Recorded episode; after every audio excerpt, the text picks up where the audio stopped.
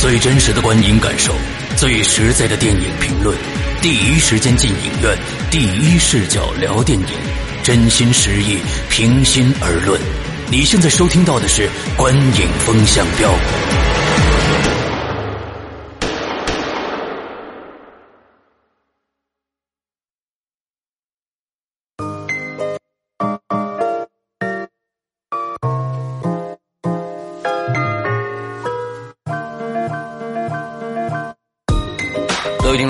好，欢迎收听《观影风向标》，我是沈阳。我是波米，哎，今天玄牧不在啊，他们他这一天正在忙他的工作啊，非常的忙碌。那今天由我们两个人跟大家提前介绍一下，呃，马上要在十六号上映的一部电影叫《新迷宫》。这部电影也是很多啊，就是我觉得是路转粉啊，就是看了提前场以后，跟我们呃跟我们说，你们一定要做这部电影的一部电影啊。那我们前几天也看了，而且跟大家说一下，还我们还访到了导演，而且是音。频直接录进来的，所以在我们这期节目后边呢，还会加入一段呃导演的访谈啊，所以今天这期节目比较特殊，我们俩，哎，也是我们俩，是我们俩，对对对，所以那个首先由波米来介绍一下影片的相关资讯。哎，这个新迷宫呢，其实是。我如果关注青年影展的朋友应该知道，它是第八届 First 西宁的青年电影展的这个最佳导演的获奖影片。嗯，啊，这个电影呢，应该是在一四年，一四年就已经呃第一次在这个影展放映了。对。然后呢，呃，当时我第一次看这个片子也是一四年，然后他后来也去了威尼斯电影节，对啊，做了一个展映。金马也去了吧？那金金马是这样，金马刚刚获得了这届提名，要在十一月份才揭晓名单哦，所以这个金马是这次的金马。OK，好。然后呢，呃，这个片子呢，呃，叫《新迷宫》，但是原来的原名叫做。宾棺。对，宾棺就是就是这个出殡的殡。的意思，哎，拼出殡的殡，棺材的棺，对，嗯，然后他的导演跟编剧呢都叫辛玉坤，嗯。嗯，不是一个特别有名的导演，这个也是他的长篇处女作，对。啊，长篇电影处女作。编剧还有另外一个人叫冯元良，然后主演呢基本上也都没有所谓的大明星啊，呃，不是所谓大明星，就根本就没有大明星啊。我就 出于对演员的尊重念一下，比如说有霍卫民啊、王啸天、罗云、孙俪、邵圣杰，虽然他们谁演谁我也不知道啊，是都完全对不上号。呃，这个片子的类型呢，算是剧情、悬疑、犯罪，但是我们都知道它发生在农村里面，也算是一个按照中国传统分类是一个农村题材吧。嗯，那么它在大陆的真正的院线大规模公映时间是十月十六号。嗯，那么这个电影的片长值得注意，它真正的上映版本只有一百一十分钟，不到两个小时。嗯，但是它呢，在原来的影影展的版本。是一百一十九分钟，也就是两个小时。嗯，那么这个可能之后我们会提及它的区别在哪儿，包括导演访谈里面可能更有有更详细和更算是官方的解释。对，目前情况就是这样。OK，嗯，好，那其实呢，在跟大家说呃我们的评价之前呢，跟大家说一下，就是说这个片子还是值得去影院看一下的啊，呃。跟我们前几次说的一样，它的排片一定会非常非常的少。之所以我们放在前面来做影评，就是为了给这个片子留够余地，让大家准备去查这些呃这个这个影讯。因为有很多的听众都是根据我们呃发出来到底好不好看才去买票观看的啊。所以在这有点自我标榜啊，哎，对对对对对，那我们这自我标榜一下啊。之后，但是呢，这片子确实。是有很大的悬念性在里边，那所以今天我们待会儿讲的有可能会涉及到剧透，那其实就呃，大家该停下来就停下来了。啊，我们后面肯定会有涉及剧透的。之后呢，大家看完了以后再往下听，从现在开始。我我我更正我一个错误啊，那个你说的对，金马影展是二零一四年的金马影展，哦对对对，他拿了最佳新导演和最佳原著剧本的提名，但最后都没拿奖。对他和一个勺子是一一起的。哎，没错，没错，没错，没错，没错，对，嗯。所以 OK，那从咱从现在开始，大家呢可以去看看院线的票了啊，估计非常的少，垃圾时间，但是尽量去看一看，支持一下这部国产的，呃，我觉得算是良心之作。但是我们会提到它的很多的地方，比如说他花了多少钱啊。好，那咱们开始呃这个正正式的评价啊。首先呢，还是我们的剧情啊，波米多少分？哎，我剧情是给七点五哎分，，我也是七点五分。那我先说说，呃，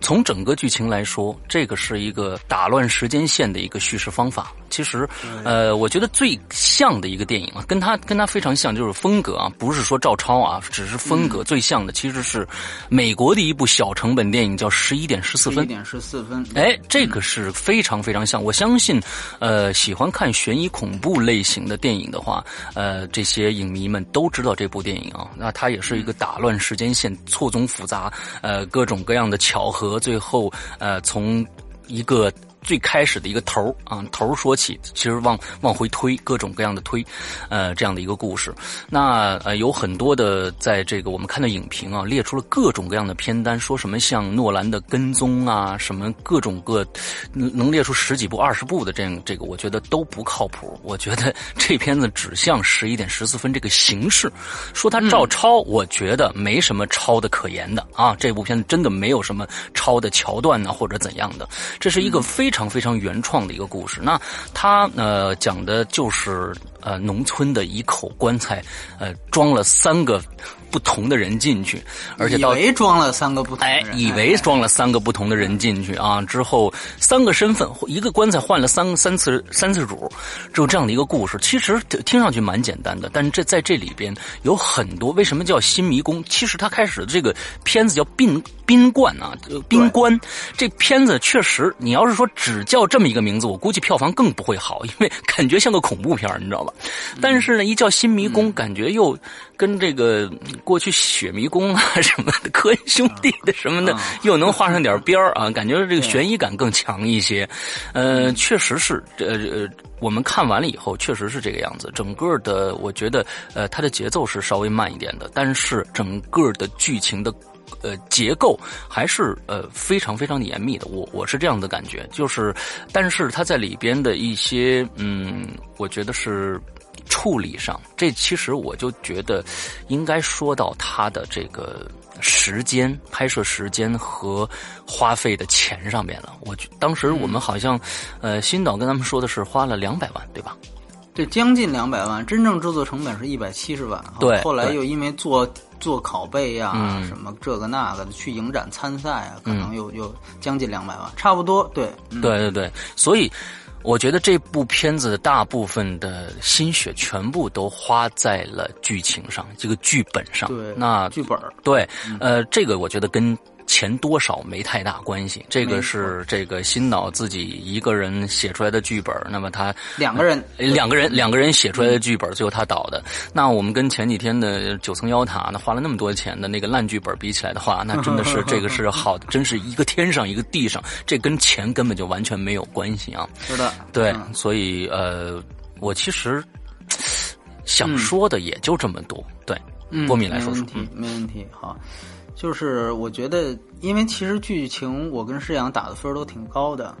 呃，我确实觉得这是一个少有的农村题材和商业类型片，尤其是悬疑片，能够成功结合的一个很罕见的作品。嗯啊、因为我就猜到，就是施阳一定会聊十一点十四分，因为这个我想也是大家比较熟悉的。嗯，那其实我当时看这个片子，我第二遍在看这个片子的时候，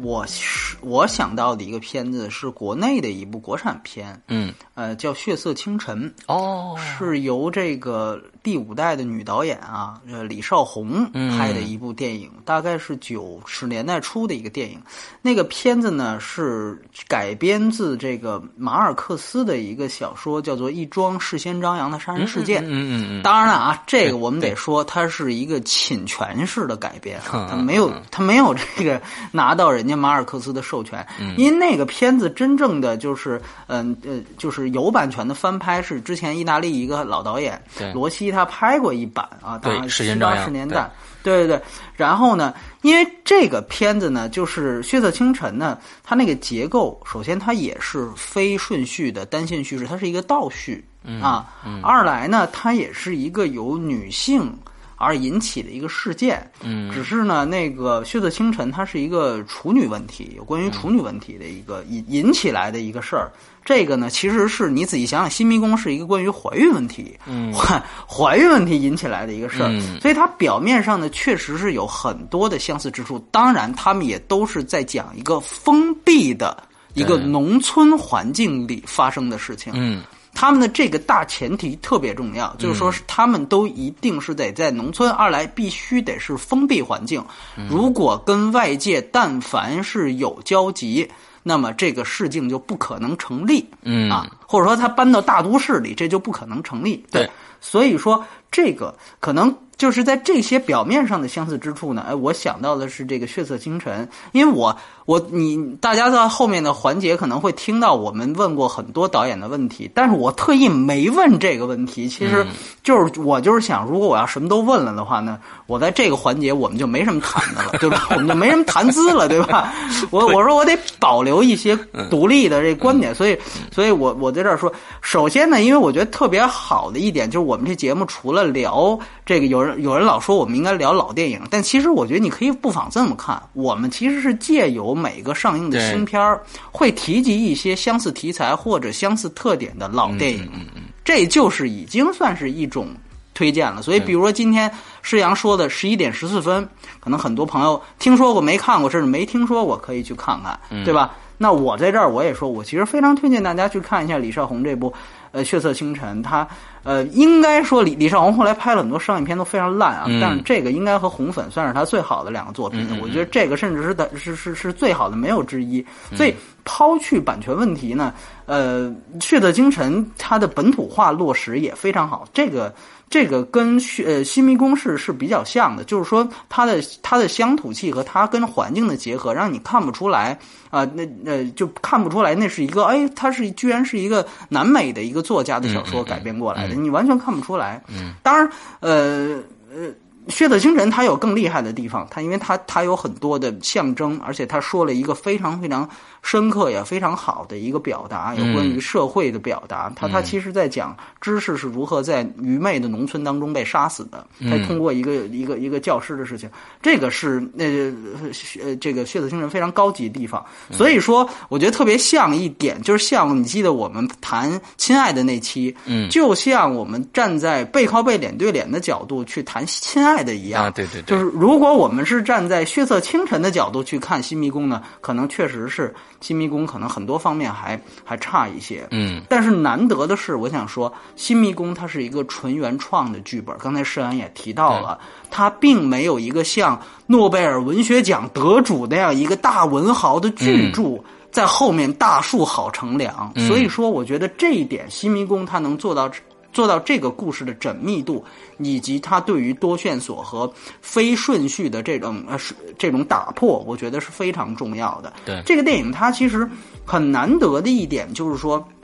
它在使用了多线叙事的情况下，它的结构还是比较完整的。对对，就是你哪怕说它节奏上有问题啊，或者是怎么着，但是它的结构是比较完整的。对的，对的，就是说。这个片子首先，其实我们抛开来谈，因为这这部分刚才石岩也提提到了，你听到这儿，我们也就剧透了。它是一个典型的三章三段式的这样的一个以时间划分，哎，对对，一个时间划分，嗯，基本上啊，按照我的这个观感来看，我觉得第一条线是以这个村长的儿子，对，那。呃，以他的这个视角，包括发生了这件误杀的事儿，哎，完了又跟这个女孩怎么处理，然后女孩又买卫生巾藏这个像章之间的这个这个这项，包括女孩又碰到了另外一个这个这个这个受害也不算受害，就是那个王宝山啊，对对对，哎。对，就是这一条线，我感觉成因嘛，这就是一个原因嘛。对，因为这一个电影实际上你会发现，虽然好像恰似死了很多人，但基本上真正说是人杀的就一个人。对，所以呢，就是这条线很像是一个凶手的那条线，对就是村长的儿子，沿着他的视角捋下来，包括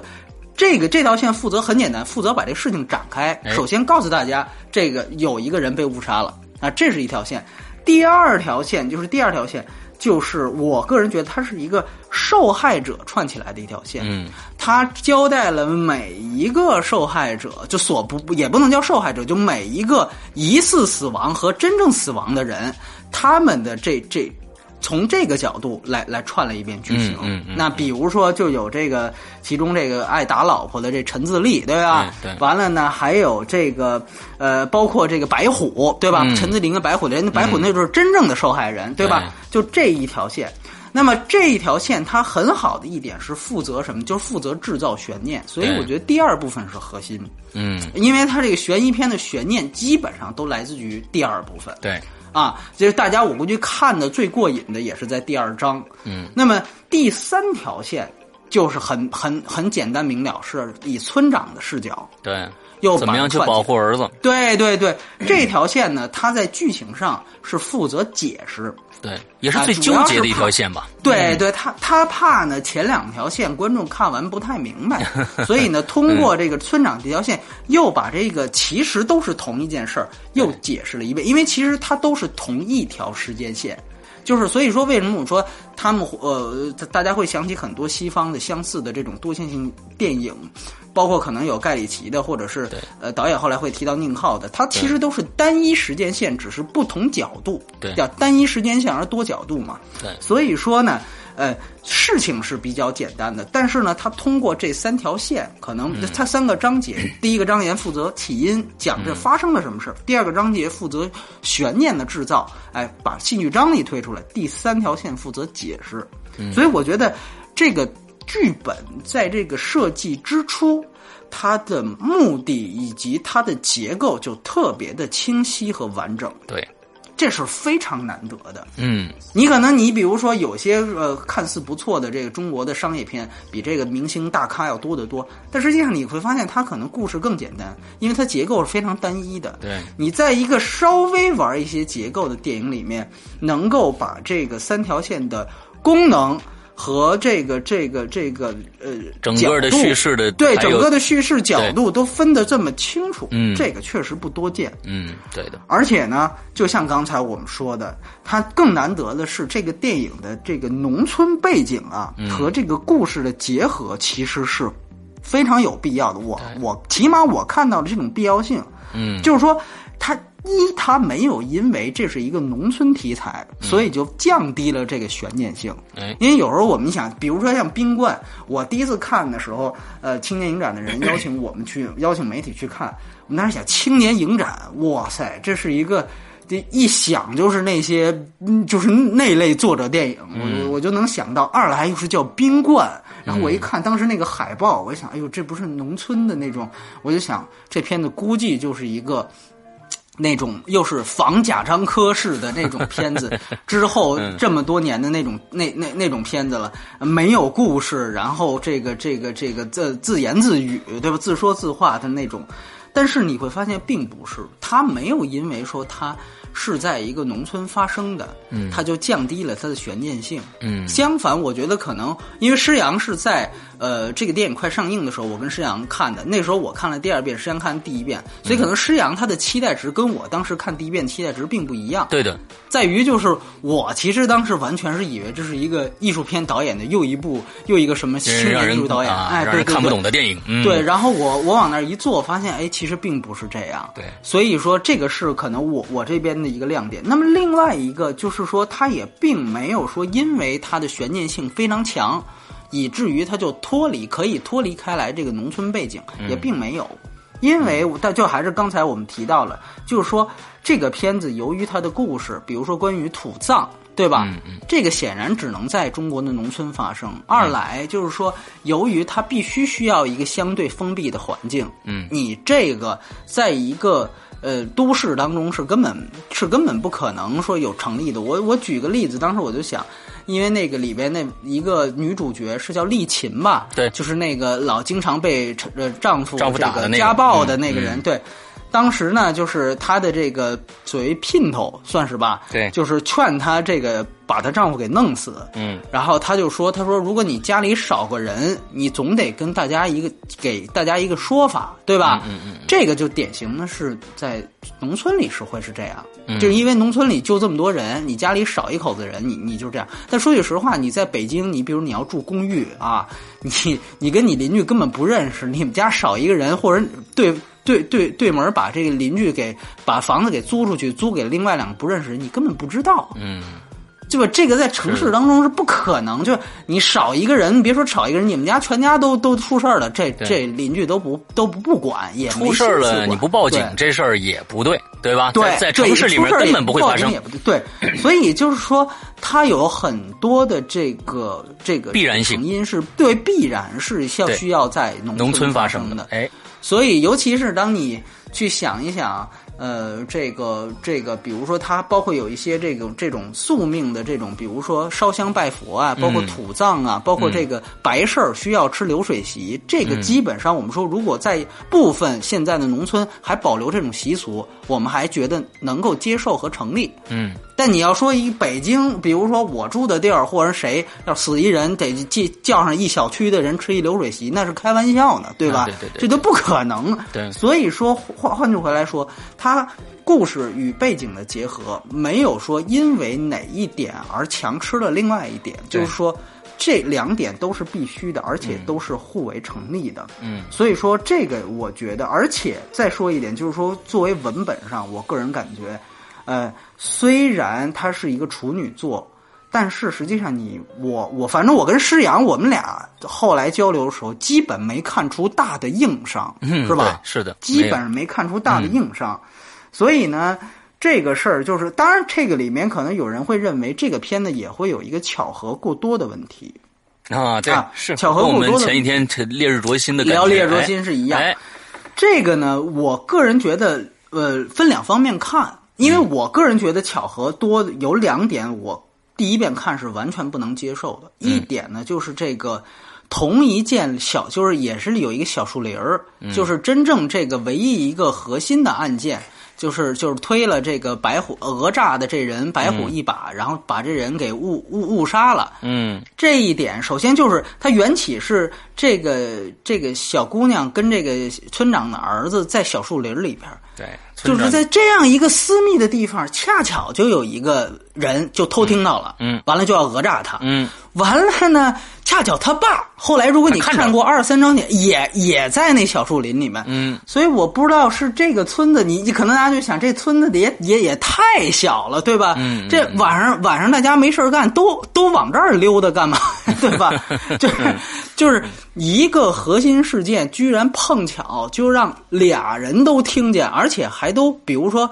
就是螳螂捕蝉，黄雀在后的关系，就是嗯这俩人说话的时候。白虎没让他发现，完了直直到说话、呃、说完了，白虎才出来。然后他爸一直在旁边，也没让白虎发现。哎就是这个都看见了，但是都没说，然后都没发现，这个故事才能成立。这个的巧合设定是不是过多？这儿是一处，二来呢有一处就可能陈自立那死，对吧？打电话就说啊，哎，对，本来就是说那司机没杀他，没杀他，旁边他去旁边解手去，闲人坡解手去了，完了，一打一电话就掉下去了。对我是觉得呢，分两方面看，一方面呢，我觉得这个问题确实是有。然后呢，另外一方面，他是不是像烈日灼心那样那么过？嗯呃，我特别巧，我那天刚跟一个他看过《烈日灼心》原剧本的人聊，嗯他呢说了一个事儿，我挺同意的。嗯他就说，他说在他看《烈日灼心》原剧本的时候，他就不会有认为巧合过多这个问题。在为什么？他就说原剧本的宿命感特别强。啊但是呢，由于它正片，因为原剧本拍出来好像是得是五个小时，哦然后《烈灼心》确实有一个七呃有一个四个多小时的一个毛片版本。嗯但是呢，由于它这个院线，我们知道最后剪剪剪剪到了两个小时出头，对所以使得这些宿命感的铺陈没有了。这样的话，它的小巧合就突出出来了。嗯嗯，那么这个是可能烈灼心他巧合给人的巧合过多感觉的一个一一个很大的原因。嗯哎，那么其实他说这一点其实挺挺启发我，在于哪儿？就是说，你看列呃新迷宫。它其实对于宿命感，尤其他后两个章节对于宿命感和荒谬感的呈现是非常强的。对，而且他通过了一些细节上的表现。比如说呢，像那个大家就刚才我提到了，就是这个烧香拜佛的这个这个这这个，就所有人都在烧香拜佛，然后所有人都都是好像期盼着一个一个，就是觉得心里有愧，然后所以就怎么样的这样的一个做法。所以呃，这种宿命感的体现，甚至他由于他后面这个这个有荒谬感这些东西，还有一些黑色幽默的桥段出来。所以我个人觉得，如果说我们站在这个角度，你可以看到，如果是上帝或者老天啊，嗯，不得不要这个剧中人死的话，或者就就进棺材的话，嗯，那么某种意义上，比如说像陈自立的那一段处理，嗯，我个人就觉得，哎，我稍微能接受一些了。嗯就比如说，恰巧是这个村长，就是真正的这个儿呃凶手的帮凶，给他打了一电话，然后他掉下悬崖。这个嗯本身他有这样的一个戏剧关系、人物关系在里面。虽然他好像是个巧合，但由于有这样的一个戏剧关系在里面，哎，所以大家就觉得这还挺荒谬的。对。所以，另外我也感觉啊，嗯嗯我也感觉是，其实是这样子，就是假如说我们看《烈日灼心》的这种巧合感，觉得特别的呃，比如说我们觉得哦，这这个这个剧从剧本层面上来说，从两个小时这个呃来说，它有点让人不能接受，但是。从《新迷宫》来说，它本身就是一个巧合的电影，因为它是这种时间顺序打乱的，本来就是因为巧合而才能这样去去表述的、阐述的一个电影。对，而且你说的这一点，其实让我想起来一点，就是还是那句话，烈灼心它是发生在厦门，嗯，厦门再怎么说是一个大城市，对吧？嗯你说厦门，就我记得郭涛那个那个情节，就就一司机，就一个路边上的一个人，结果恰恰就是这个段奕宏他妹妹。嗯这个你说在一个大城市上发生的这个几率，那得多小啊？是的对吧？对但是我们我们注意到，像新迷宫，它就是一个村子，全村可能一百来人，全村就这么几对一百号人，所以你说，而且比如说很多村子它闭塞啊，进村的道路就那一条，山里啊就那一条，所以你记得，比如说当大壮从这个城市里买完那些殡葬用品回来之后，恰巧碰见陈自立。你说这是不是一个巧合？但是你想想看，如果这村子就这么多人，而且进村的路就这么一条，这好像非常说得通了。哎非常对，说得通的。这起码比我们刚才说这厦门，你随便救一人，恰巧就是这凶，就是这警察的他妹妹，这要合理的多。嗯嗯所以说这还是一个小的农村的小的封闭环境，和你在一个城市当中的这这这这个设定的问题。所以说，我觉得这这个刚才我也是想到，然后我我我还是想想说，就是说有些时候啊，这个逻辑推理解释不了的。他不妨可以用宿命来解释，这个是其实是可以，就像比如说，没有人、嗯没有人会怪罪，比如说死神来了，嗯说这片子挺扯的。啊，怎么可能？这这这人死了，下一个人就死，这次没死，下一次还死，嗯没人会怪罪他也。为什么？因为宿命本身就是死神来的一个硬设定。嗯，所以没有人会在乎这。你要在乎这，那你就别看了，对吧？是是的你你还看它干嘛？对吧？呃这那《指环王》什么的都不不能看了。哎，对对对，所以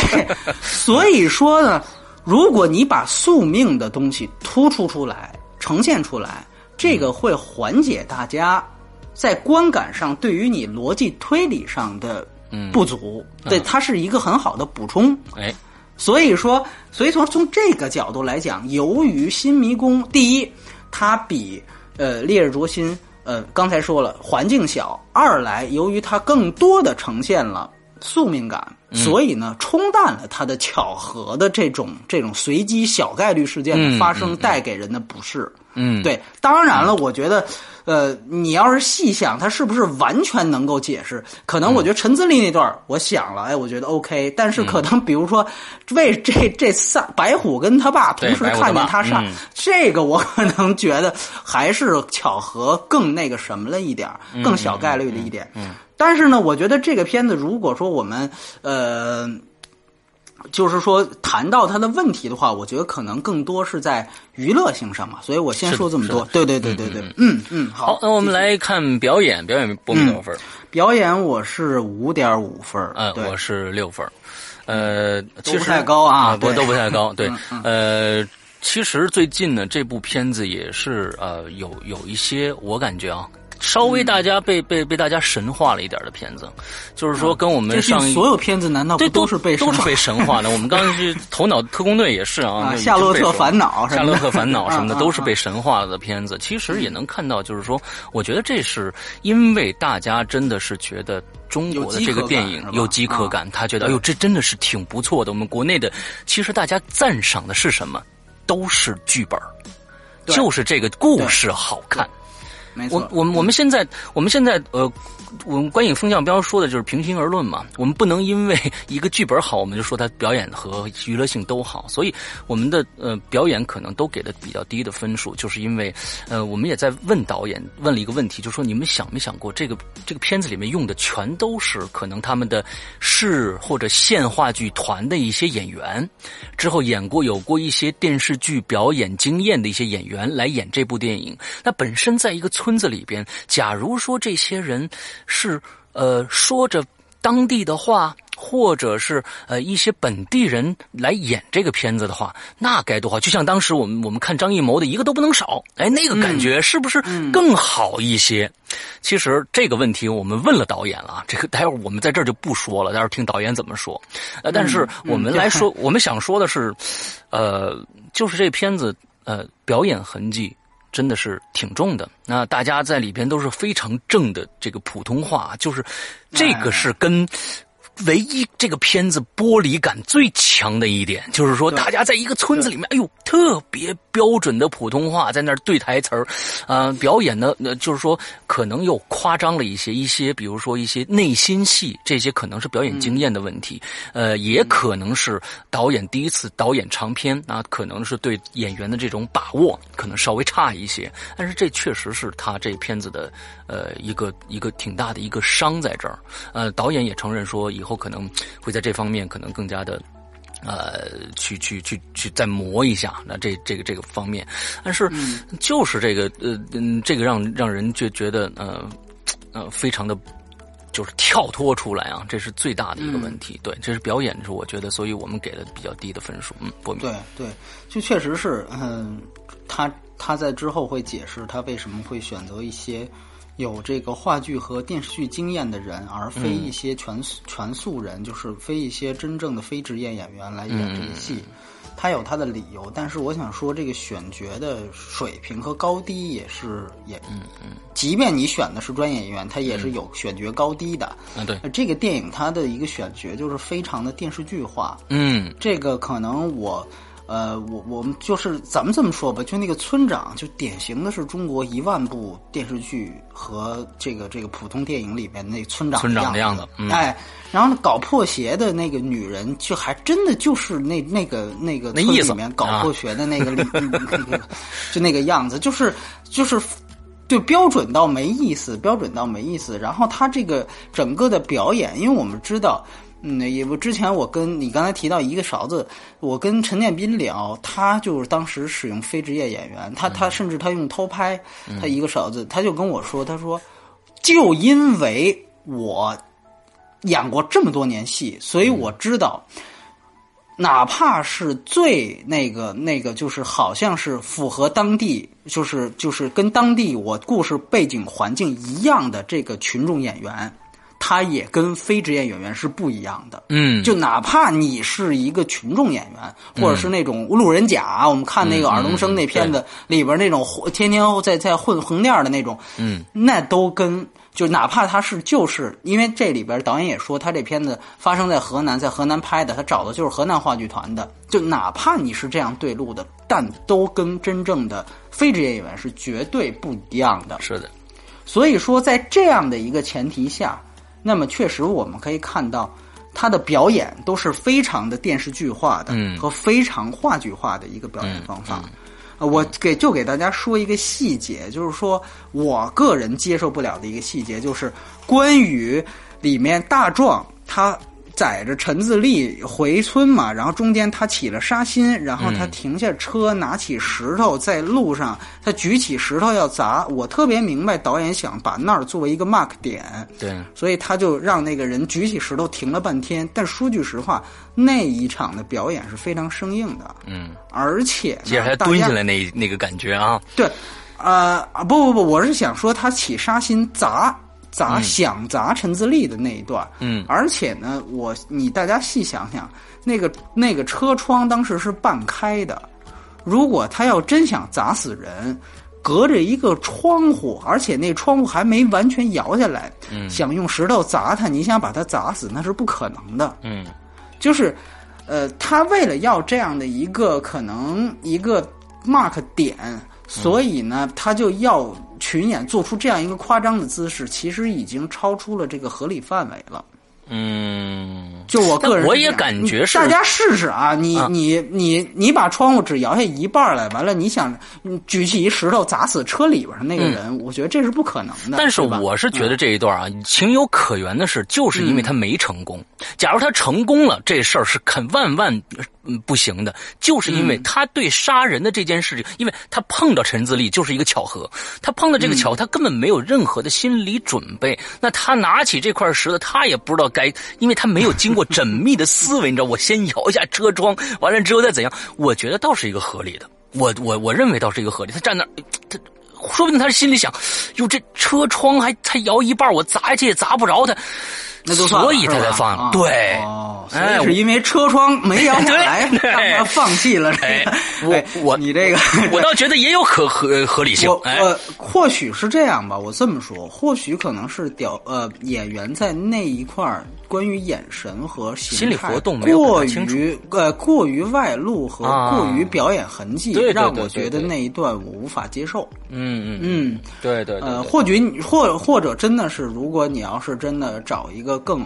呃，就是就是非职业演员，或者说表演痕迹更少的，那我可能会接受。而且，对最大的问题，其实你已经说了，就是关于他普通话这个问题。哎，对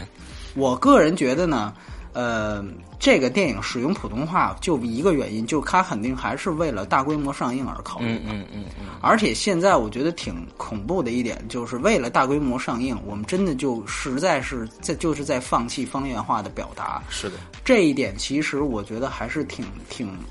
怎么说呢？想想还是挺伤感的一件事。嗯，导演在这之后，因为我们的专访是在我们俩现在说这段话之前，所以导演的回答，我我们我们俩都已经知道了。他的解释是说，他觉得不想用方言是为了不想让人以为是地域歧视啊。嗯，我不想以为是地域歧视，因为这个片子，呃，是拍在河南的，然后讲的是是河南的一个村子的事儿。然后他导演本人又不是河南人，所以他是不是怕引起这个误会？但是我觉得这个有点太过于敏感了。那如果这样说的话，那是不是所有用方言的电影都是地地域歧视呢？对对吧？我相信曹保平一直用云云南话，但是也没发生什么事儿啊。就是啊，你你看完，比如说对啊，《公众的愤怒》，你会觉得哟，云南人怎么怎么样？你绝对不会这样，对不对？或者说，你说呃，贾樟柯拍小五，他是地域歧视吗？对，对吧？或者说，那王宝强演的第一个片子叫《盲井》，你说那个片子，因为你像小五也好，盲井也好，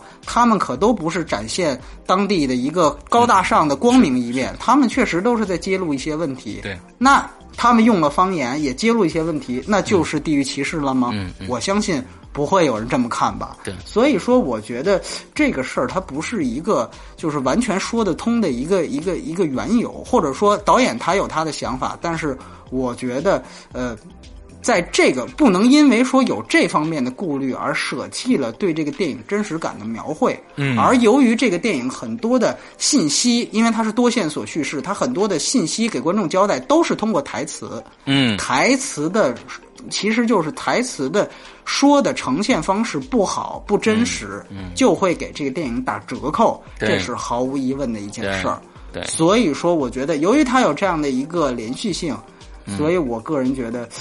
这个我不是太能认同，所以是这样一个分数吧。对，OK，好，我们再再补一句啊，这个你说。你说。这个片子，呃，我们两个人一个是五点五，一个是六分表演，但是我们的九层妖塔的分数是四点五。我们知道那个片子花了多少钱，这个片子花了多少钱，所以呢，片子的好坏和表演真的跟演员和钱，我觉得不是成正比的。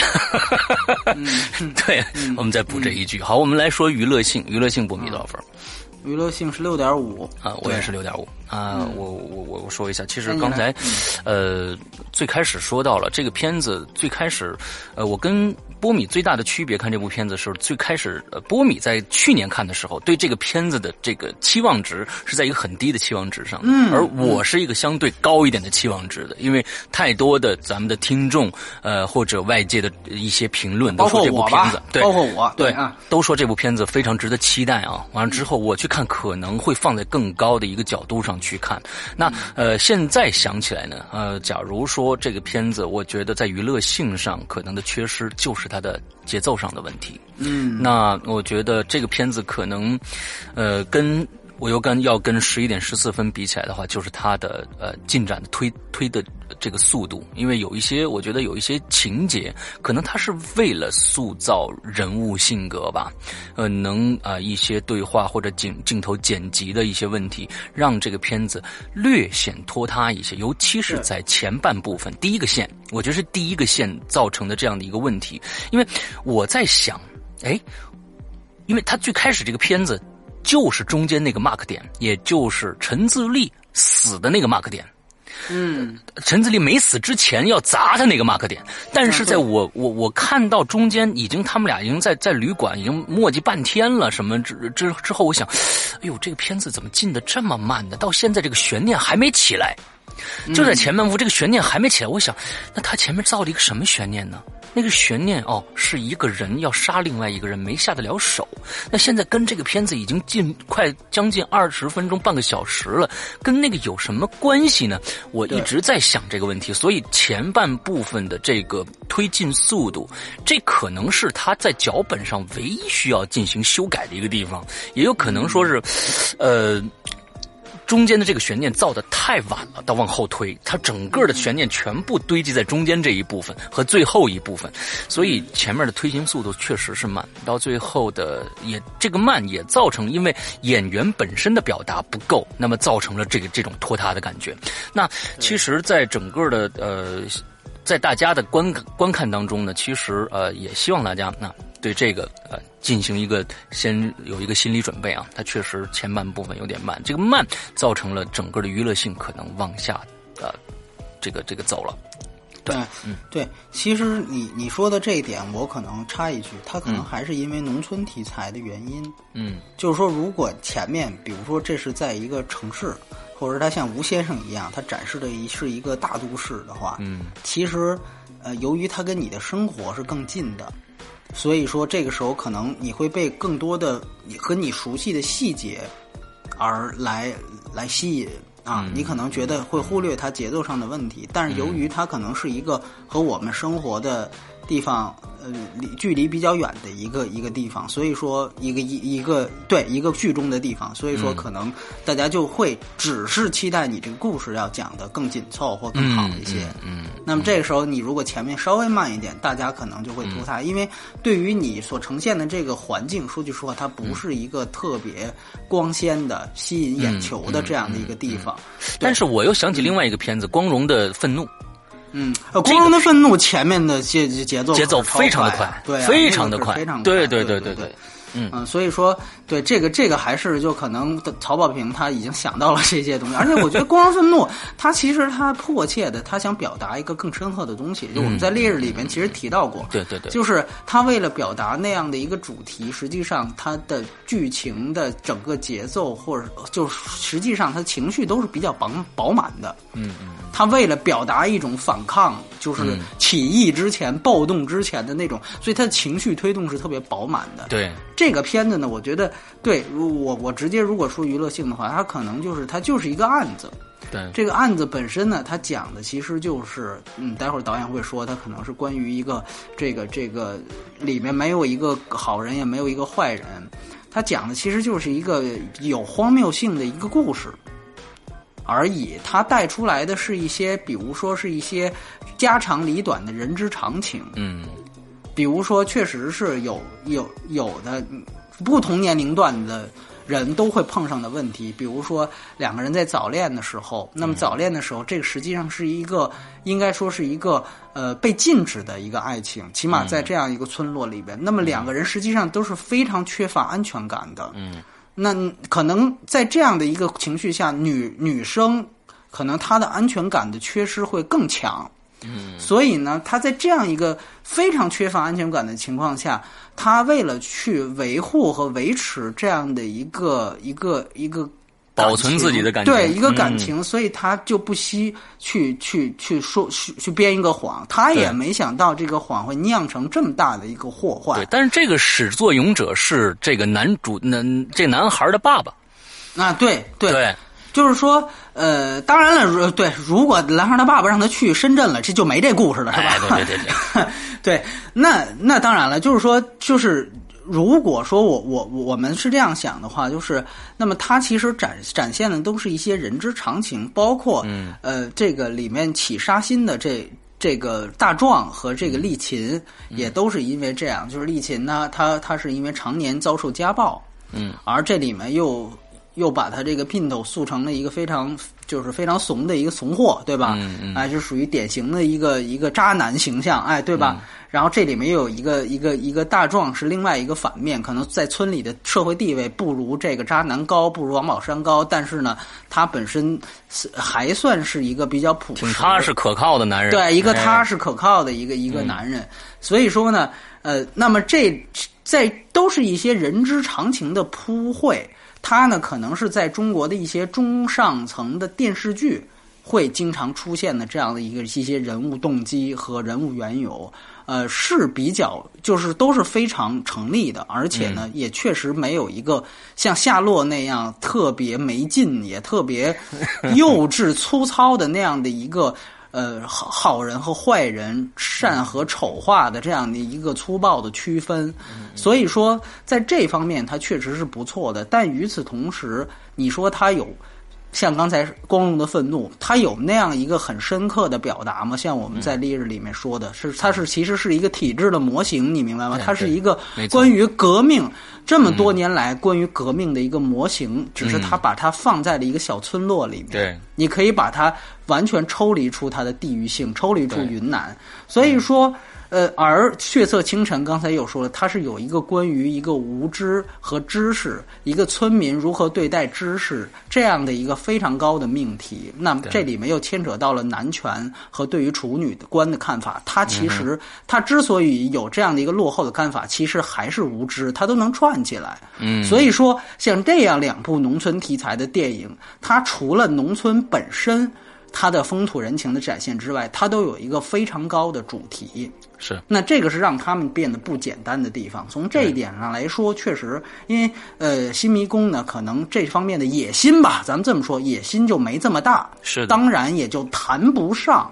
啊，说还有什么这个呈现，那就没有这个意思，就不会有。嗯嗯嗯然后呢，刚才呃施阳说的这个节奏的冗长问题，我也比较同意，就是说，毕竟。呃，但是呃，施阳，你是提到是你是觉得第一段是是是稍对。稍显冗长是吧？对对。我反倒是觉得他第三段第三段。第三段、啊。就是村长把这些东西都串起来的时候，什么猪圈啊，什么这些，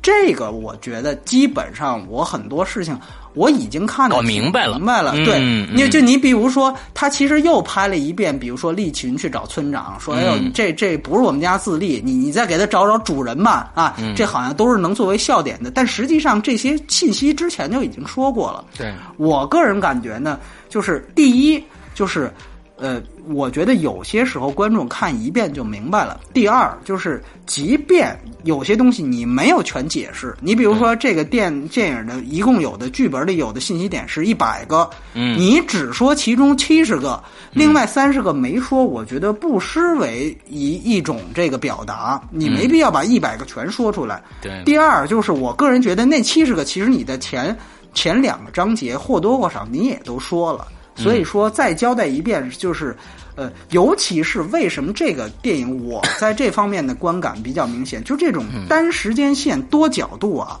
它特别容易出这种事儿，对不对？你想想看，因为它就这一条时间线，实际上他就把这一事儿拍了三遍呗，咱们这么说，对吧？所以你回去看。盖里奇的片子、宁浩的片子，包括那些那个，就是刚才世阳提到了疑似抄袭的那些所有的片子，你去看，可能他们处理更好的一点就是更干净一些，前面交代过的，后面就略了，就省了，甚至我就是一就是一笔带过，甚至都没提有些有些信息点。所以说，我觉得这个呢，呃，在这在这种。多线索叙事下，他这个问题可能没有避免的更好。嗯，所以说，我觉得我这是让我觉得冗长的一个原因。对，但是这个我我在啊，你说你说，那所以但但是咱我们待会儿听到这个，哎，对导演对导演自己说了，说这个事儿，我正要说这个事儿，就是说他说是不是观众看不懂，说就拍成这样，观众还有看不懂的，对。但我个人觉得呢，创作者作为一个这个，就你作为一个导演，你作为一个创作者，你不应该无限度的去迁就观众的下限。嗯嗯。第一呢，就是这是没完的。那你说他永远有看不懂的，对不对？那永远有不明白的，你这个是没有尽头的。你如果迁就下去，你没有尽头，那你这片子别别拍了。第二，我觉得每个导演都应该有一份创作者骄傲。嗯嗯。这个我觉得当然。可能大部分人认为创作者不应该太过于自言自语、自说自话，他不。不宜于太过孤芳自赏，这点这个片子我觉得做的已经很不错了。包括刚才说的这些，你的服务性已经够强的。对，我觉得你就没必要说再去说无限制的去去迁就观众下限。那我觉得这个，因为毕竟电影它还是一个艺术，观众怎么看艺术？为什么说一千个人眼中一千个哈姆雷特？就是因为你留白的多，大家给你给大家想象空间大，对。你如果无限制的去迁就，把这个电影的所有东西说的都特别透彻，讲特别明白，你就跟一个推销员就没有区别了。你在卖一件商品，你必须要向大家介绍我这边所这个这瓶矿泉水或这个手机的所有功能跟特性。那我觉得你这个跟推销员没有区别。所以说，我觉得如果库布里克要是因为《二零零一太空漫游》有人没看懂，而且这样的人一定是大有人在，所以就去改成一霹雳贝贝的话，那我觉得他就不是库布里克了。对。对，所以 说，哎，所以说，这这俩有点有点跨度大，嗯，好，好。所以说呢，我个人觉得，其实，呃，拍的电影你拍的多直白，你认为你拍的多直白，都会有人说，哟，导演我没看懂，嗯。那么，所以，与其我们知道这样，干脆我觉得不用这么迁就下去。对，当然，我觉得导演他有一点。呃，是不得不说的一点，就是这是毕竟是他的首部处女作，他没有跟观众之前通过作品的形式交流过，他可能不知道这个界限在哪儿，对对吧？对。但是呃，包括但是说说句实话，我这么说，其实我们呃这期给导演有一个这个专访啊。这就已经挺作弊的了，因为这个你你要明白，其实大部分人他只是看过电影，他不会去看，也也也肯定很多导演都没有机会去，还自己再做一番口头的介绍，对不对？说说自己的苦啊什么之类的。对对对，就像库布里克一样，就是说你人都死了，你你哪找他去？对不对？你说这什么意思？你这导看不懂，这没办法。所以我觉得，呃，本身我觉得，呃。由于可能我们知道的幕后更多，所以我们可能会对导演或者说对对这个电影的问题会有一个更包容的视角。嗯，但是有时候想想看，一个单纯的影迷，他其实就是去看电影正片。是的，这个正片呈现成什么样，给我的呈现就是什么样。我不管你这个片子遇到了拍摄遇到了多少困难啊，钱多对有就是这。钱多么多么紧张，那其实我觉得，据我了解，大部分电影在拍摄过程当中，钱都是一个要命的事儿，都挺紧张的。大制作那钱也更紧张，对吧？所以我觉得这个，呃。这其实都是公平的，我个人感觉。所以说，呃，有的时候我又不得不回到评论环节。所以我我们当时也想，要不然我们直接把导演叫进来，我们仨人聊就得了，对吧？有些话，但是不好说了，你知道吗？但后来就觉得，对，这样就不好说了，他就失去了你独立作为一个节目的判断。是的。所以这里面我们还是要说，我可能这里面还是是一个一个一个。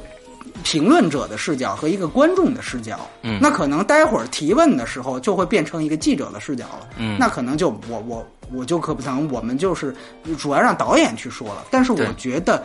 呃，这两个视角，尤其是评论者视角，我们不应该因为有导演的参与而失去。嗯，这个我觉得是很重要的一件事。当然了，最后我想说，我最后我想说的一点就是，呃，因为《七迷宫》这个电影特别不容易，嗯它所代表背后代表的这个独立。中国现在的独立电影也特别的不容易，所以嗯还是借这个机会，呃，说一下这个事情。就像我们说威尼斯，说一下这个纪录片、地下纪录片的那个一样，就是中国现在的很多像辛宇坤和西迷宫这样的导演和作品，其实都很精彩，但是可能因为他们没有大明星。没有那些大的特效，对吧？那些更强的那些、呃逗逼的那种啊，那种低俗的那种喜剧啊，所以呢，就就是就是可能没有那么大的吸引眼球的这样的一个能量。但是我觉得，并不代表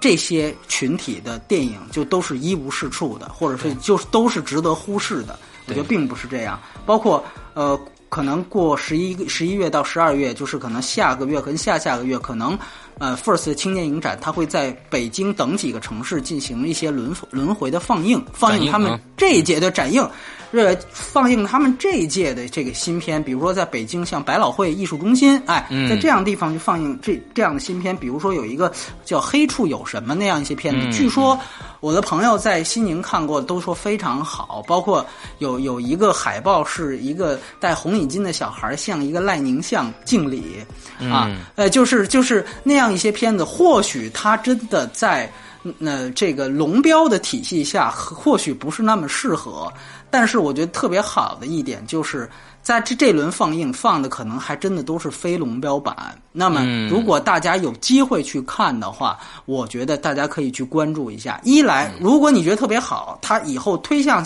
推向到市场，可能就会像新迷宫一样，它做一些妥协删减。这其实我们我们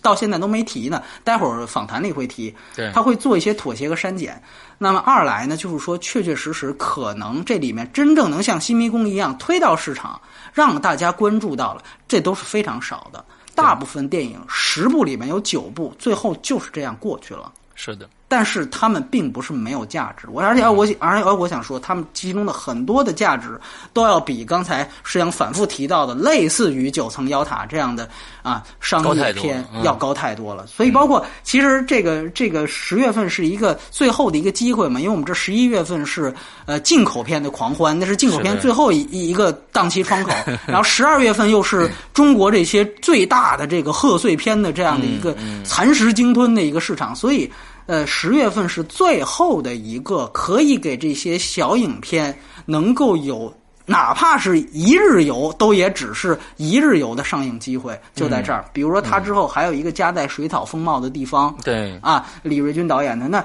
像包括之前已经展映过的这个呃，在在大陆呃，就是在大规模上映过的，比如说《少女哪吒》，他们票房都非常非常的惨，但是。从我看过来讲，比如说《少女哪吒》，我个人觉得都是非常优秀的。大家如果以后能现在也有通过缘了。啊，有缘或者是嗯还是在线、在线的方法，大家都可以试看一看。是有人说这个在线看好像也贡献不了票房，我觉得是这样。你现在先有一个关注，如果你确实觉得、哎这些电影我喜欢，可能导演再有新片的时候。你不妨再去买票支持。我觉得现在最大的问题是，他们没有太多人关注他们。是的，这个是最大的问题。我觉得先别说买票这件事儿，就关注、知道、知道都不知道。你拦街大街上一问，你你不知道这个事儿。所以我觉得一部《新迷宫》为什么说它有一定的代表性，或者说，如果说我跟施阳有一个天然的倾向立场，对于这样一部其实缺点也挺明显的片子有一个天然倾向立场的话，也是因为他们在市场上得到的忽视而导致的。对，所以，包括他们，你我我们去看他们做的宣传，他们铺的费用，其实根本就少之又少。嗯，所以说几乎没有了几乎就没有。对你想一个二百万的片子，发行商能给你砸两千万去铺吗？这不是有病吗？对吧？你一个一个咖都没有，一个明星都没有，所以没有。那么。所以说我我我们说会有这样一个态度，也很难得。包括每年在西宁，呃，都会举行的这个 First 的影展，这个我今年去了，但是我今年去是公示，我没有看多少片子，我也挺遗憾的。呃，这些业界的大咖慢慢的也都开始注意到，像今年特别有意思，他的评审团主席是姜文儿，嗯，他的形象大使是黄渤。哎，那我觉得像这样级别的影星和导演已经开始对于这个青年影展有所关注了，但是就是因为他们的这个可能地儿。选的比较偏，因为原来我们知道 First 影展是在北京的，嗯，但由于它放的都是大部分都是非龙标的电影，所以中国这个同行相继这点也特别民族劣根性，就被人点炮了。就其实广电呀也没时间没空管这些事儿。属于官不呃民不举官不究，但是呢，可能就有那种眼红的，哎，比如我这儿办一个北京电影节啊，你这要是办火了，我这怎么办啊？哎，我给你点炮了，哎，他们这放都是飞龙标的，里边可能你细查，可能反党反政府这个那，其实都没有，其实都没有，哎，就以这个，最后就把你就给，最后就把他们就给关灯拉闸，就就就就给轰发配了，嗯，哎，就发配了，所以。为什么说最后我我们为什么说哎青年营长跑西宁去了？呃，为什么？就是天高皇帝远嘛，对吧？我们说在那个地方可能他他而且呢又有这种大明星去，当地政府还觉得这这这挺不容易的，所以才会承办。但是虽然是有这样一些现实问题，但是他们放映的片子都很好，包括这次西宁影展。如果以后你恰巧，比如说去青海湖或者去甘肃或者哪儿去旅游，嘉峪关长城，你在那个时间不妨也去看一看。像他们这今年放的开幕片是，呃，一个勺子。对，你看你到现在你都没机会去看一个勺，而且据说是。呃，未删节版就王学兵版本，对对啊啊啊！这个后面可能王学兵兵的戏份就会被节省，因为我看过原始版，那王学兵的戏份是非常出彩的啊。他当时拿了男 男男配的提名金马，然后闭幕片放的是《烈日灼心》的完整版，哎，放的《烈日灼心》的完整版。所以说，像这样的一个影展，你看看他们的并不是没有咖，也并不是没有干货，嗯然后还出来。新迷宫这样的片子，包括很多人也问说，这个以后想从事这电影工作，其实像青年影展就有这样的创投环节。嗯，你现在你说你想去戛纳创投、圣丹斯创投，这可能难点儿，你还得首先您得翻译成英文或法文吧，版本的对吧？对对，这个我觉得更直接，而且更接地气。对，咱们说，所以说我觉得中国的票房现在都多红火了，马上就赶超北美了。但好像一个像圣丹斯那样的电影节和独立市场，好像根本就方兴未艾。所以我觉得从这点上来讲，我们离真正的电影大国还有很长的路再来走。所以就用这点时间吧。嗯，通过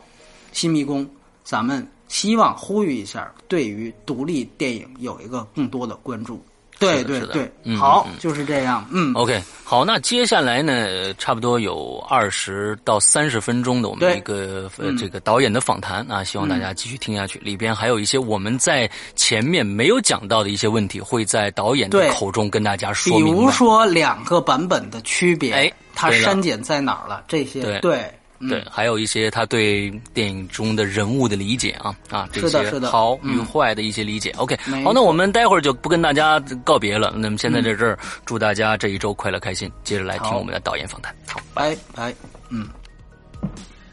好，刚才我们跟大家呃聊了一下《新迷宫》这个电影啊，嗯，之后呢，我们今天还有一个非常大的福利，就是我们专访到了新导。呃，先要跟大家打个招呼。哎，大家好，我是导演辛玉坤。嗯，之后呢，我们会呃今天借这个机会呢，跟新导呢一起聊一聊这个电影的拍摄的过程啊。那比如说，咱们这个电影是在什么地方拍的呢？这个影片是在河南平顶山的叶县。哦，平顶山的叶县。对。之后这些演员都是呃当地的还是？对我们演员都是在河南。找的当时话剧团、歌舞剧团，然后也是当地可能有些有过电视剧表演经验的一些老师，他们都是职业演员。哦，其实能看出来。对对对对对。但是您有没有想过，比如说，就像当时贾樟柯拍小五那样，就真的去找一些咱们所谓的原生态，其实就是非职业演员有过有过，因为当时最早我们作为项目之初的时候，其实是特别低成本的影片。嗯。之前有提过，那你这么点儿钱，要不咱们就找。找素人演员来，嗯，我当时想过，因为但是后来剧本完成之后，觉得这是一个群戏啊，就是你有核心角色的这种角色太多了。如果当时如果就是真的是一男女主角，我可能是真的考虑了，因为我有时间去去给他做一些培训啊，做一些磨戏。但是这么多人来讲，而且他那些戏里面都有一些挺重的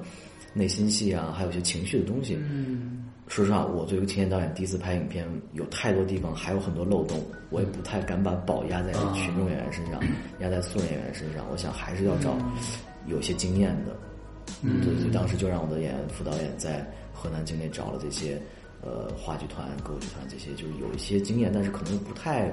不太知道如何在镜头面前表演的这些演员。明白，明白。因为呃，就是开诚布公的讲，就是说呃，这个电影它在剧作方面的亮点我们都看得到，但是呢，就是说关于表演这一部分，刚才我跟施阳我们也聊，就是说呃，您觉不觉得他们其实还是有这种表演痕迹，或者说可能换种形式来讲，或许会更就更贴近这个电影所反映的这个这个山区这个环境的情况。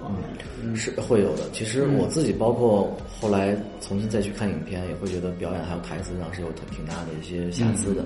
因为有一个原因，是因为当时拍摄的时候，我们前期开始拍摄就没有钱了。嗯，开机也是因为凑了很少一点钱开机，所以当时我特别担心他拍到一半就烂尾，我想一定要拍完，所以前期就特别赶。嗯，现在来看真的是，比如说第一章可能那两个年轻人的戏，很多时候没有到位，就就这样过了。嗯，这是一点。再一点就是。嗯，也确实因为就是低成本的原因吧。明白。而当时我在我请那个辅导员找演员的时候，我说别的要求都没有，一个要求就一定要长得像。其实我的初衷是希望他们更本土、更本色一些的。对，就是可能这中间有个度吧，我觉得还是要让他有表演经验，但是呢又不能，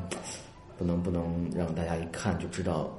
是是谁哦？这是比如这个演员很脸熟，他演过什么？那我觉得可能会让观众出戏，而且确实我们当时那个成本也找不来熟脸的演员。大概这个影片的成本是多少钱？我们在前期拍完之后，前期只花了一百七十万哦，然后而且在当时这个情况下，后期也没有钱了，就自己在家剪，自己在家剪了半年，最后剪出来一版成片，去送了福斯的影展。后来因为要在影展放映，要做一个大荧幕的第一个数数字拷贝，于是就又借了一笔钱，最后全部下来可能就花了两百万。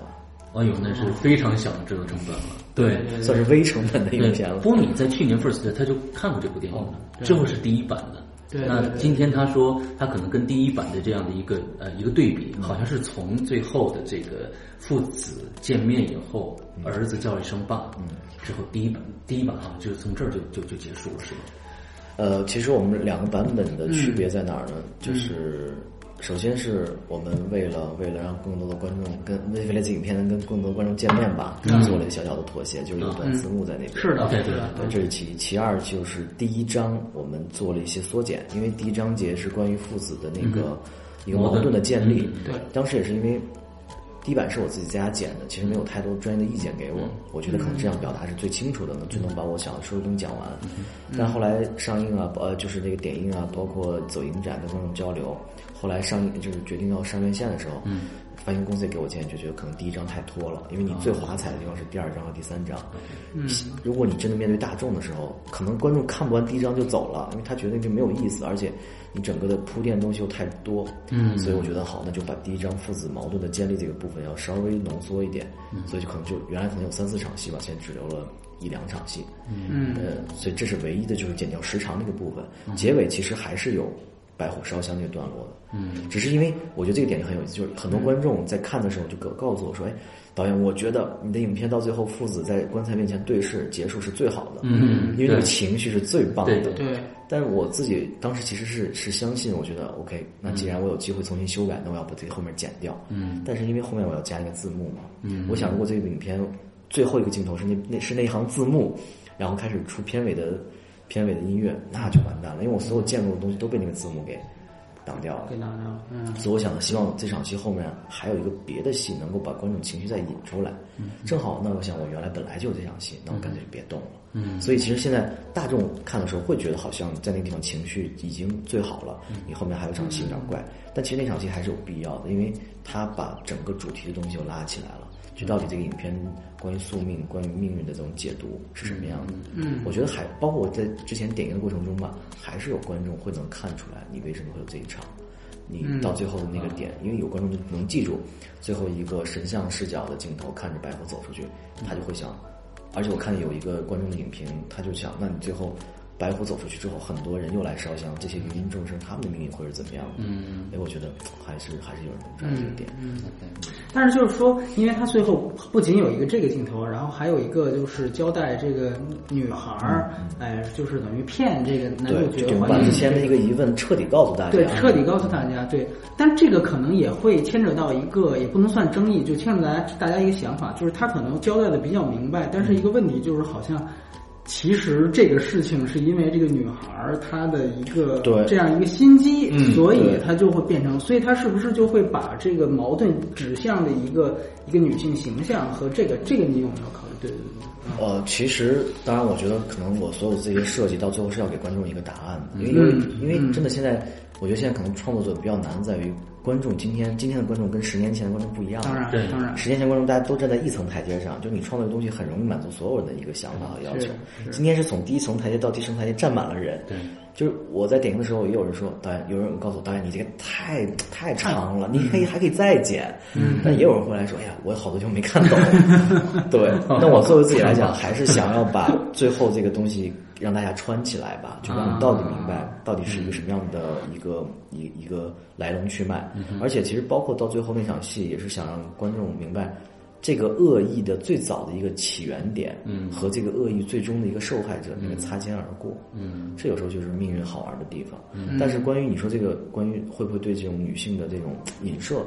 嗯，其实我没有太多去刻画了。嗯，就是如果说你真的拿着放大镜去看。可能你会觉得，包括丽琴那个角色他是怎样，但包括丽琴那个角色，我是理解的，因为您已经足够给了他空间，告诉了他的命是多么不好，对。他的包括哪怕他有杀心，也是呃可能法理不容，但情有可原对，对，这个是 OK 的，就是只是说可能那一点，对您先说。如果回到这个小女孩来讲，她当时的初衷也特别简单，而且这样的身边的女孩其实也挺多的，就是一个小小的小小的思念，一个小小的想搞一个恶作剧，而且你会。发现这个女孩其实从头到尾一直都在挽回挽回。对对，你再重新看那个戏的时候，她每次都很用劲的说：“咱们回去吧，回去吧。”嗯。但是男孩是男孩，还是义无反顾要走。嗯。那女孩也是最后唯一想到了用爸爸这个勋章来劝他回去，这可能是唯一能够有的一个点了。嗯。所以我们看到她都有在努力，在挽回自己的之前那个错误。但她毕竟是个女孩，而且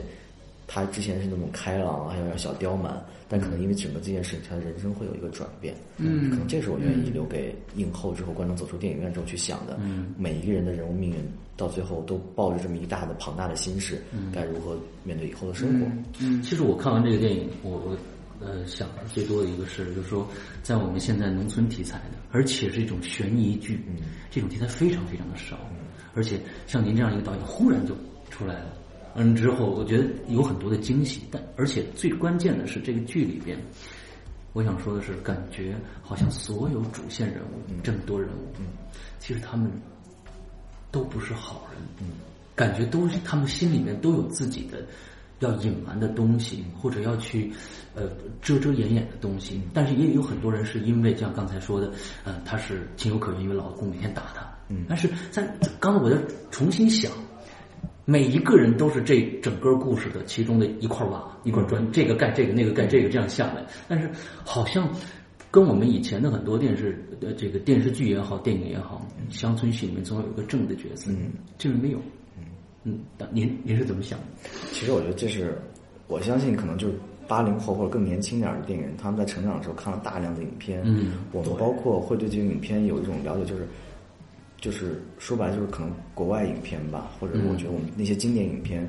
对于世界观的构造，嗯，我觉得可能跟我们国家的电影的世界观是不太一样的。对，就是说，我们首先电影有它自己的一个空间维度的东西，嗯，我们不一定非要把它跟生活去按在一起，嗯，这一点。再就是，其实。当然，这是我的一个一一个创作观了。嗯嗯。再回到影片本体来讲，其实你说他没有好人，但他有坏人，嗯嗯，好像也没有。对对。因为他们做的所有的这种选择，都是出于本心的，都是出于自己的。嗯。这也是为什么影片里面会有很多主角会面对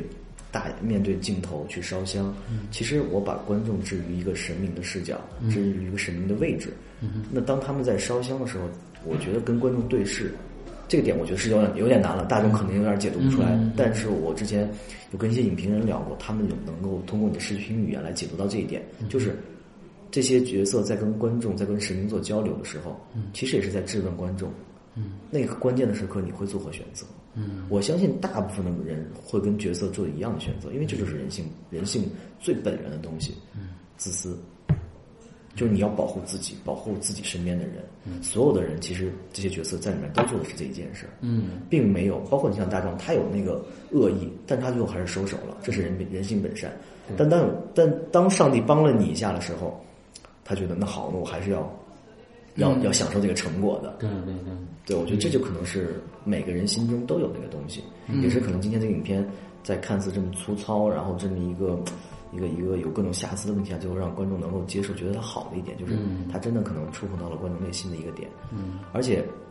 包括很多可能里面人的那些生命的体验跟观众是有共融的，比如说那个父子的关系，嗯，很多年轻人就说，那其实我跟父父母就是这样，就这样，但你有没有想过，如果当你们身边如果经历了一件这样的事情了之后，父子的关系又会是怎样？嗯嗯，我觉得这可能是是有意思的。对，嗯，其实关于刚才您也提到了，你看了很多这个国外的片子，我相信这个大家都是有体会的。包括刚才我跟世阳在看那个一些评论的时候，也发现，呃，大家总是会把，因为你这个片子的线索不是单线叙事，也不是顺序的，所以说。大家都会把你的片子跟很多国外的经典的名导的那些代表作，有盖里奇的、昆汀的、或奉俊昊的、罗兰的，呃，对对对，对，非常多。我当时好像看到有一个影评是你看到的对吧？施阳看到的，哎，一一列列出了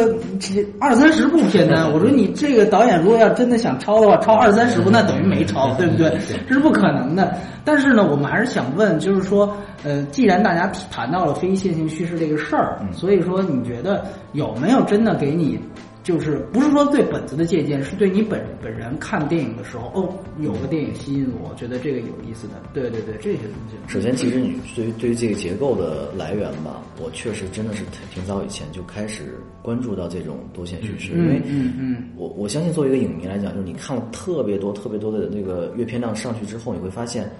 就在今天，我们其实大量的人物情感、人物关系都是在反复用的，嗯嗯，只是国籍还有年代在变，嗯，就那个模式是统一的，只有好像叙事结构上是可以做出一些花样的，所以当时诺兰，我记得很早以前我看诺兰拍他的处女作出来之后，后来包括呃那个记忆碎片，我觉得哦，原来这种方式其实很有意思，而且当你的观影田观影经验多了之后，你会能够玩味在其中，嗯。然后我觉得哦，这个东西应该是可以做文章的。那后来，呃，零六年宁宁浩导演的《疯狂石头》出来之后，哇，当时真的拍大腿，我觉得太看重。中国导演只要有人做，一定会有观众接受的。而且当时观众是一片叫好。但是我也看到一点，就是叫好的都是观众，但出来说些风凉话的都是业内的人。啊，对，就我很明白那个心态。嗯，包括今天我觉得相继嘛。对，包括今天很多观众再去聊说，哎呦，这个影片像什么像什么，我也很明白那个心态。第一点。是来炫耀自己的阅片量的，当然了，对，你是讲我我带一个朋友去看，朋友朋友说，哎呀，太棒，这影片太棒，真有意思，那你肯定会说，这有什么呀？我早看过了，那对，谁谁早这么拍过了，这是一个发自内心的一个东西。再换句话再来讲，对，换句话再来讲，你说到今天电影史百年过来，有什么东西是你真正觉得有天看到影片觉得哇，从来没有人拍过？对，没有了，没有了。你没看过，只能说明你你觉得奇怪，可能还是你没看太少。对，当年像什么《罗拉快跑》啊出来的时候，大家都觉得哇，拍出叫好。你还是知道之前他还是有另外一个更早的一个原型在。给他的灵感。对对对，所以今天那我作为一个电影人，可能在学电影的时候，我没有觉得好像嗯，我觉得是这样吧，就肯定看完影片的时候，肯定会把这些东西会吸收进来，会就像就像流淌在你血液里面的东西一样。再一点就是包括像这种各种视听技技巧。在我们学电影的时候，在剧作结构里面，所有这些东西都其实是有列出来的，它就是个工具，看你如何组合去使用。嗯，所以我我是觉得，就是我很很很明白现在大家会怎么说相声的。我觉得确实。我肯定也是受诺兰、纳里多导演这种影片的影响，也通过看他们的影片，确实吸到吸收到很多给养吧。嗯，当有片自己在创作的时候，包括我自己一直也在研究多线叙事，看还有什么样的延伸。嗯，呃，之前我自己拍过一个短片，也是一个特别复杂结构的东西。嗯，当时拍完之后，也是身边人，包括也是因为那个片子，我认识了我后来的制片人，他觉得还挺棒、挺有意思的，跟以往看到影片不一样。有我，所以。当有一天我有机会拍自己的第一部长片的时候，本身故事的原型就是一个棺材换了三家人，嗯我觉得它非常符合做一个多线叙事的一个核心的基础。嗯，然后我觉得既然是第一次做，而且真的是有可能也是最后一次吧，因为你要做不好的话，可能就没有机会了。所以我觉得那就尽量用一个自己最擅长的方式去做。OK，而且我这么低成本，没有明星，没有没有演员，没有大场面，我只能靠把故事讲好。嗯，所以这就是为什么最后选择用这样一个方式。嗯，其实呃，从我们听众也是非常多。之后呢，最近发生了一件事情，嗯，跟前一段时间的《大圣归来》特别像。嗯，在我们《大圣归来》没有上上映之前，它有点映场，嗯有各种的提前场，之后有很多的叫自来水，嗯，就来说这个片子有多好，你一定要做。嗯，新迷宫也一样，从大概一个月前，嗯，就开始有陆陆续续有人跟我们说，呃，新迷宫你一定要做，嗯说这是非常好看的一部电影。所以我觉得，呃，观众还是有有判断力的。现在越来越多的人有判断力，对这是个非常好的一个事情。所以今天我们看完了以后，呃，我我我我的直观感受，我说我的是真心话，就是感觉可能假如说速节奏可能再快一点会更好一些。但是，呃，整体上我觉得真的非常好，尤其剧情，对，这是我的。对，其实就是，其实刚才您其实已经涉及到一点了，就是说要不要把故事讲的特别彻底。就是我也在想这个问题，您刚才提到台阶这个问题很对，因为就比如说我们说，比如说《盗梦空间》，它没讲陀螺到底停没停，这个是不需要讲的。就是说我把这个往往这儿一停，这反倒是一个大家仍然也不会觉得这个片子差，或者是你导演怎么会这样说了一半话。还还都会去进入到这个东西，所以有时候你有没有想过，也许或者我讲的东西不是太透，可能这个、这个值得玩味的地方和留白嘛，我们讲所谓的。对，《盗梦笔记》我记得其实它是停了，因为它到结尾的时候，它最后影片字幕全走完的时候，它好像是有一个声音告诉啊，你盗梦空间，你说盗梦空间啊好啊。停了，所以所以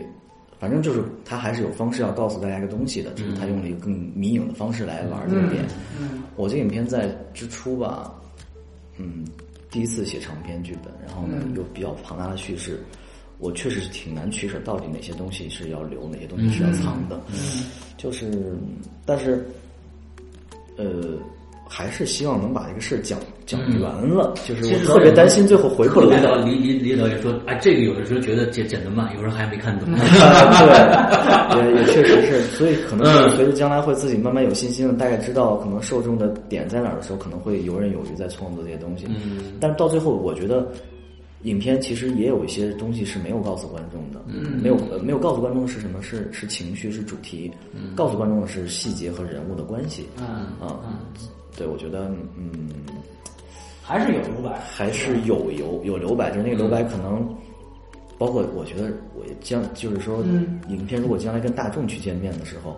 我觉得还是要稍微的要具体一点。嗯就是他们还是想说，我我毕竟来看一个故事，我能知道，而且本来我的影片这么复杂逻辑，然后这么多扣，你到最后合不上了，成为一个开放特别开放的东西的时候也不对。就我觉得可能影片气质不是那样的。明白？嗯，包括其实，呃，最后留的扣是在哪儿呢？是父子的关系，就是他到底两人是要将来是自首，还是彼此是是是倾诉，是彼此告诉对方做了什么？嗯，那个东西是留在观众心里的。嗯，就便即便今天有这么一个标签在这儿，其实大量的观众还是觉得，我觉得父子两人他们继续走下去是对的，不需要。嗯对，其实有一个呃创作缘起的事儿，就是关于这个就是认尸，就关于这个，因为原来我们知道这片子叫《病冠》嘛，呃，它其实呃就是它的真正故事核心就是这个棺材里装的人到底是谁，它的以它来制作悬念的悬悬念的东西是非常多的，嗯。就是这个开始创作缘起，你是怎么想到？就这个，我感觉是不是，比如说，因为它牵扯一定社会性的问题，只有在农村，在警察管不到的地方，可能才会出现这种情况，或者土葬才会出现这种情况。就是你你是怎么想的？因为我导演坐在这儿，我才发现他其实并不是一个，就是好像是一个，他其实我觉得你是一个挺知识分子的人，就你是怎么样去想到在这样的一个地区去建立这样，这个好像只有生活体验才能够。这个要感谢我制片人，就是我、我的制片人江州先生，当时是我们俩是个朋友，我们俩是特别好的朋友。哦突然他二零一一年的时候冬天，我俩偶尔吃饭，他跟我聊，他说：“哎，我给你讲一个发生在我们老家河南的一个真事儿吧。他给我讲，讲完之后，当时我觉得哇，如五雷轰顶一般，就是都脑里面空的，就完全只有这个东西在里面。我觉得特别棒。那个故事里面有犯罪，有悬疑，有黑色，还有一些时代背景下那种人物命运，嗯，特别好。我说，哎，他说你有没有兴趣给他写成剧本？我说好啊，但是。我当时想，这是块璞玉，就是你到底如何用一个什么样的角度来切它，切不好就浪费了。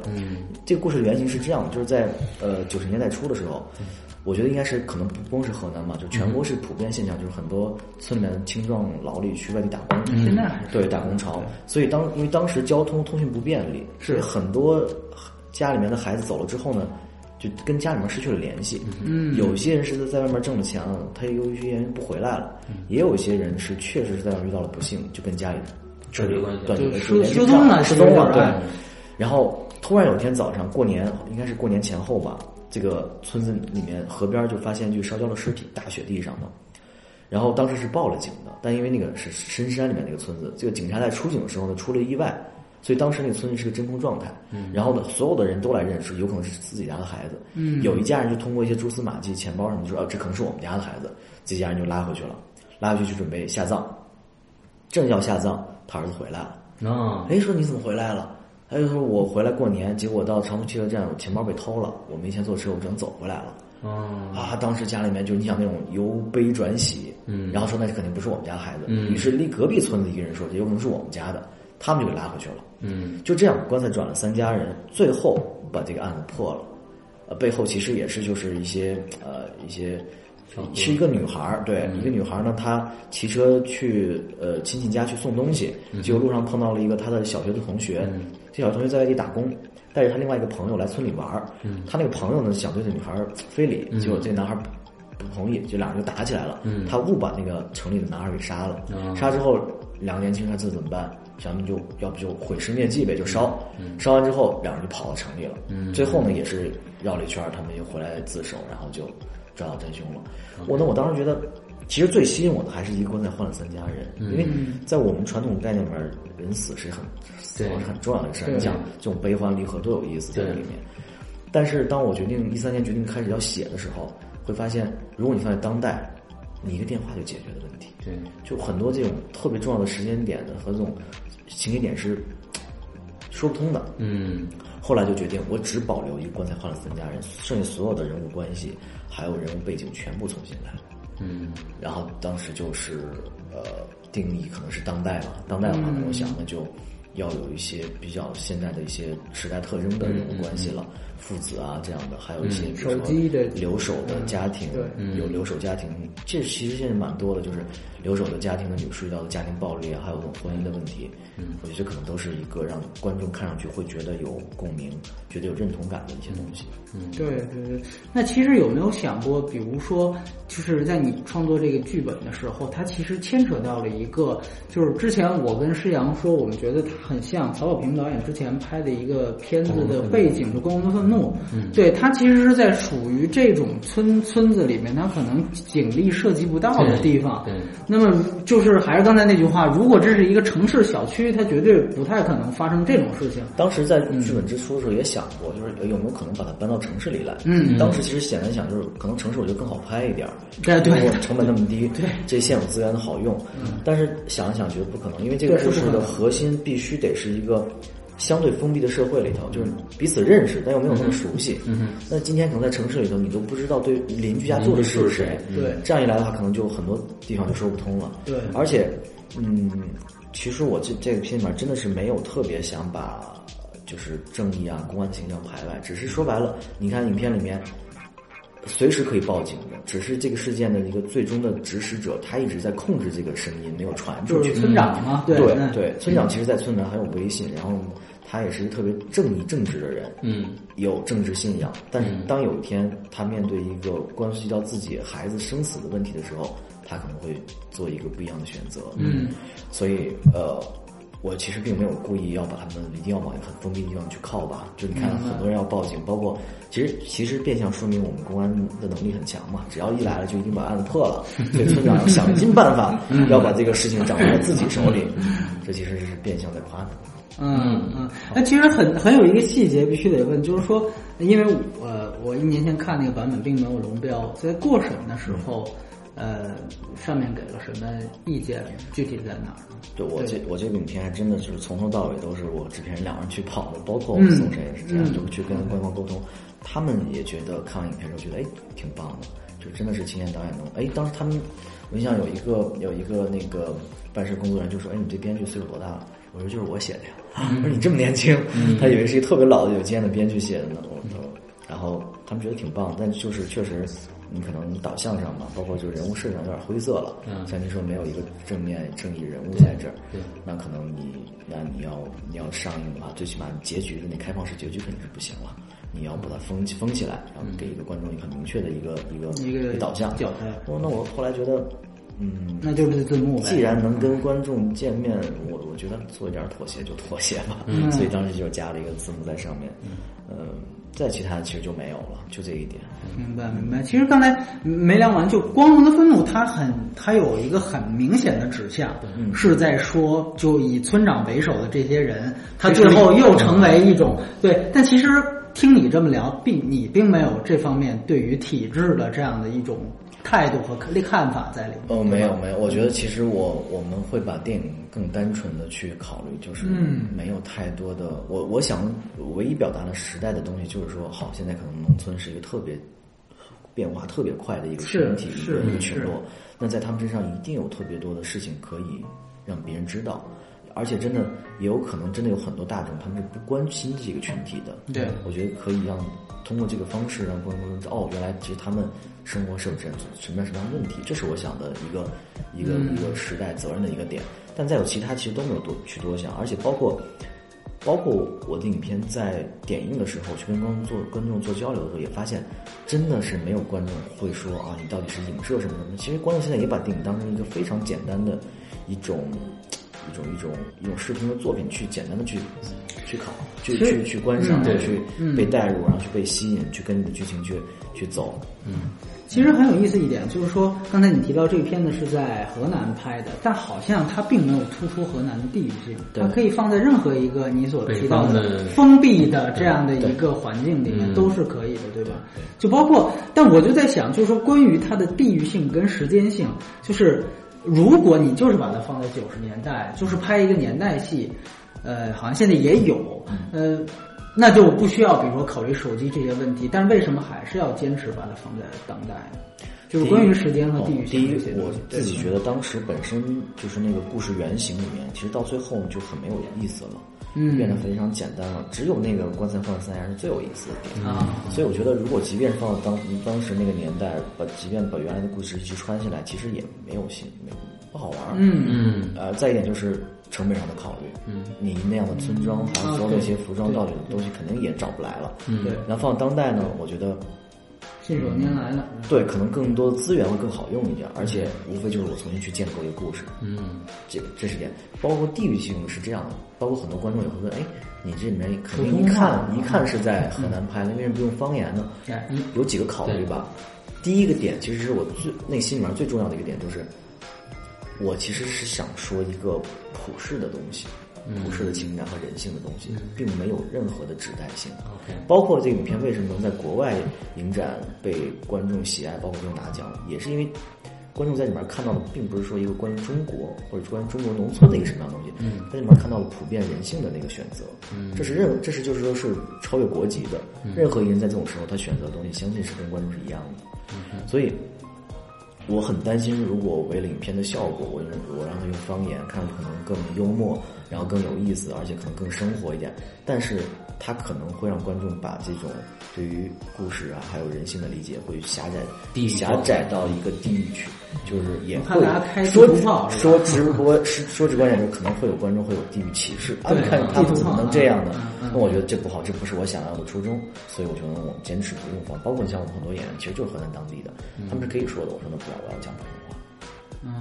这一点，还有一点就是，嗯，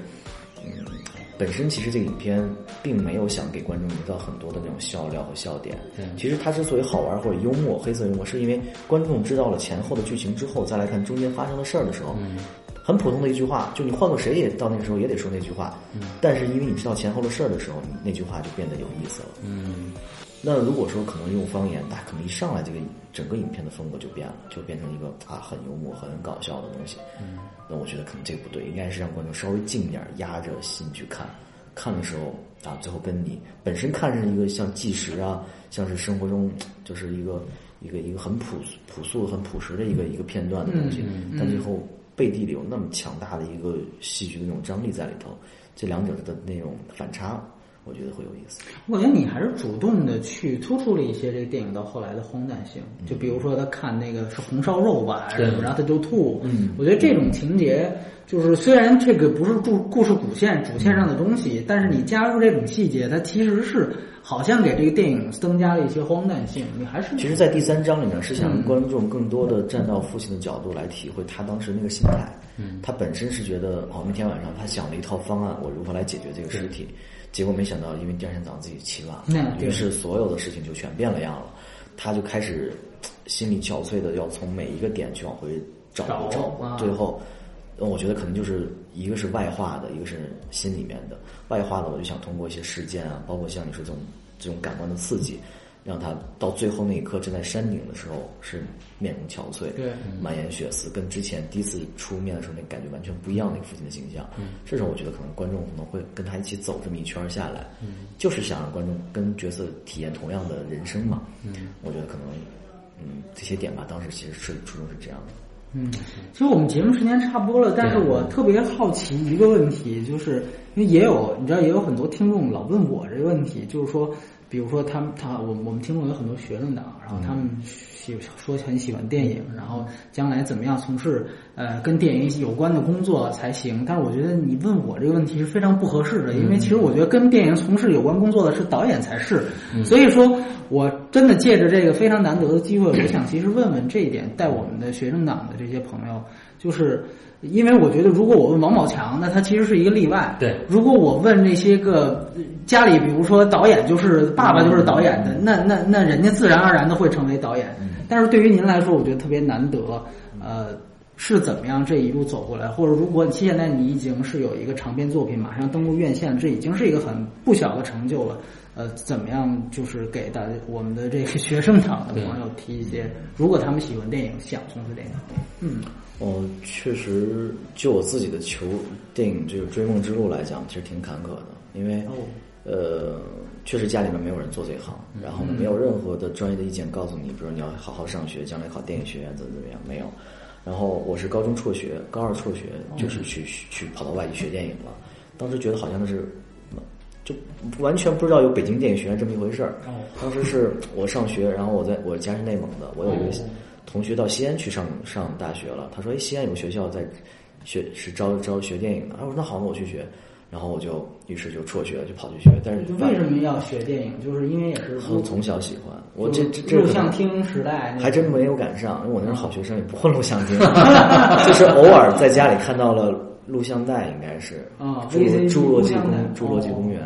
我真的是当时一个小孩儿看到一个那种啊奇观的东西，是都很震撼。然后就就有一个小小的一个点子埋在心，觉得到底什么是电影？到底为什么导演这么厉害，能把一个已经消失的物种呈现在银幕上？后来再大一点，看一些杂志啊，看一些媒体报道，哦，原来有电影，然后电影剧组的有导演来领导这个剧组来完成这东西，就开始觉得，哎，我是不是将来可以做这个工作呢？很酷。那到高中时候就彻彻底就觉得不行，我按耐不住，就就想学，然后就辍学就跑到去跑出去，结果发现那个学校。很差，没学到东西。出来，出来之后，就开始在我在西安就拍大量的栏目剧。其实这里面想到大家就是说，呃，如果你真的没有什么资源，有没有也不知道该如何入行的话，其实就从底层做起，你就踏踏实实做。因为说实话，对对对，你我能走到今天，并不是说一直特别坚定说我能干这个事儿，其实是点点积累的。就如果当时没有那个经历，如果我拍的东西没有被大家认可的话，我可能也就我就退退退缩了。嗯，因为我其实是一个挺没有那么强大内心的人，也挺挺柔弱的吧。就有时候有有点负面的，我觉得那我相信大家是是真的是觉得不好，我就不看了。好，然后就好就拍拍完之后就积累了挺多经验的。其实把在学校没有学的东西全部在放在实践中了。因为那时候就是自己自己编剧、自己导演、自己摄影、自己剪辑。就这种所有的东西都自己来做，而且就开始有一个导演思路。后来是来电影学院摄影系进修，当时其实是想做摄影的，因为觉得当导演好像在中国当导演你得需要会喷、会聊、会说，我觉得不行，我还是想做一个幕后的，但同时又在行业里头。嗯，结果就感觉生不逢时吧，上学没上对，结果去电影学院学完摄影了。当当时时代哥就学学摄影，学摄影应该是我二十五岁的时候，零八年。然后结果学完了，然后胶片就被淘汰了。学 啊，真的感觉当时生不逢时，然后就就开始好吧，在北京拍一些广告宣传片，然后在这个过程中开始，然后就自己做一些呃短，真的是短片了，就不是栏目剧，就真的是自己想拍的东西。然后在这过程中认识了我的制片人，其实是一步一步过来的，就真的是。你你要脚踏实地吧，一步一步。你比如你真喜欢，那你就去写。写的时候，你就要尽可能让更多人知道、看到。毕竟这个东西不是一个个人的日记的东西，你还是要给观众的，希望观众了解。再就是今天我觉得特别好，就是有很多的平台是大家可以去借力的，包括像我也特别感谢 Force 青年影展，如果没有他们的话，其实我的影片在国内没有那么多人知道的。嗯。然后包括他们的这个平台上有创投，就你真的有好剧本，是可以拿去真的对，真的可以找到。很稳妥的投资商，然后而且如果你有好的作品，哪怕是短片，它也有学生单元，有青年青年的。是的，是的，是的，我觉得刚从新年回来，这其实都是可以在这个过程中跟更多业内的人得到很多专业的一些意见。嗯，然后就是，但是我想说，就是其实我也看到身边很多朋友，他其实可能真的是怎么讲呢？就他他他一直想坚持在做，但是坚持了很久之后又。最终其实没有做成，就是我觉得太你也不能太偏执，觉得他一定我一定可以坚持就能做导演，其实不对的。因为这行业在底层其实大量的炮灰，我其实从炮灰中 走出来的一个。如果你到四十五十了还在做这个梦的话，还没有醒的话，那是。你指的炮灰实际上是就有很多，比如说在拍栏目剧，在拍我不是，我觉得我觉得是连这种机会都没有。大家就是想着，然后我要做，我有一天我要自己拍电影，但其实你又没有做什么事儿让别人知道，没有做什么东西让大家认可你的时候。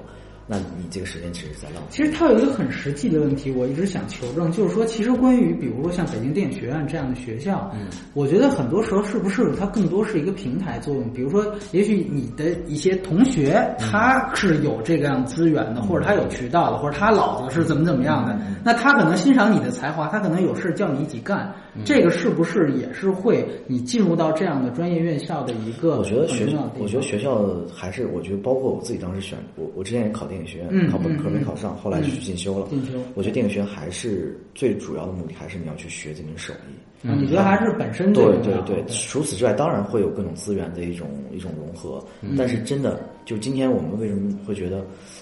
电影什么人都能干？如何来区分呢？就是你真的还得学过，你真的还得知道一些视听语言的技巧。知道如何来用它，你拍出来才叫电影。所以肯定是这个课是一定要上的。除此之外的这些